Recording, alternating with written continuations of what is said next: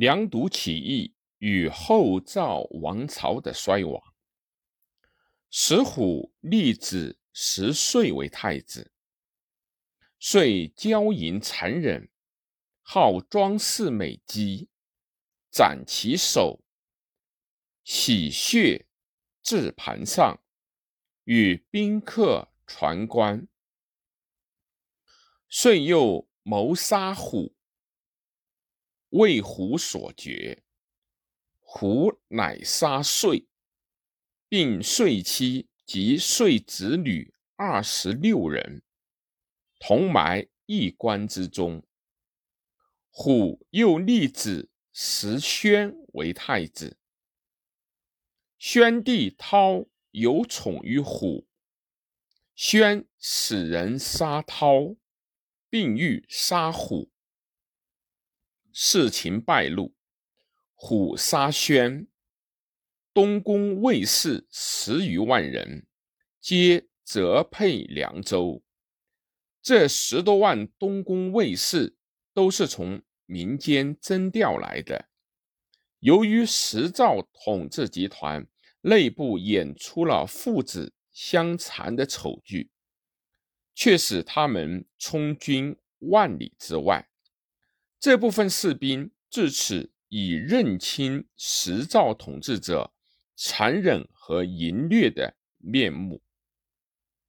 其中一万多人自邺城向西北出发，先到达雍城。在公元三四九年的三月，他们自发地从被迫害阶级的立场上站起来，举起了反抗石赵统治者的大旗，推高丽都。梁独为首，起兵守义。独自称晋征东大将军，登高一呼，关中各族人民纷纷加入，抵制长安，众以十万。石虎子石苞持镇长安，出战而败，保城不敢出。义军故行而东。出潼关，破政府军十万于新安，即与政府军会战于洛阳。义军又获大胜，石赵政权到此更是摇摇欲坠了。石虎为挽救自己的命运计，不得不利用羌族部落贵族姚义仲和氐族部落贵族符洪。这两支武装集团力量去扫荡，以兵士为主体的起义是被镇压下去了。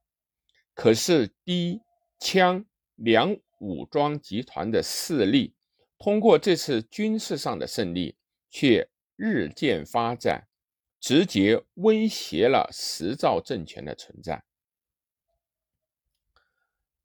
当梁独起义的时候。由始平人马柱与骆氏葛谷起兵响应，石虎命石苞全力镇压，石苞杀柱，同时残杀起义人民有三千家之多。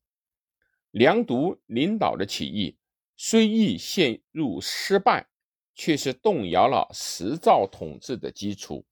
成为摧毁石造政权的主要力量。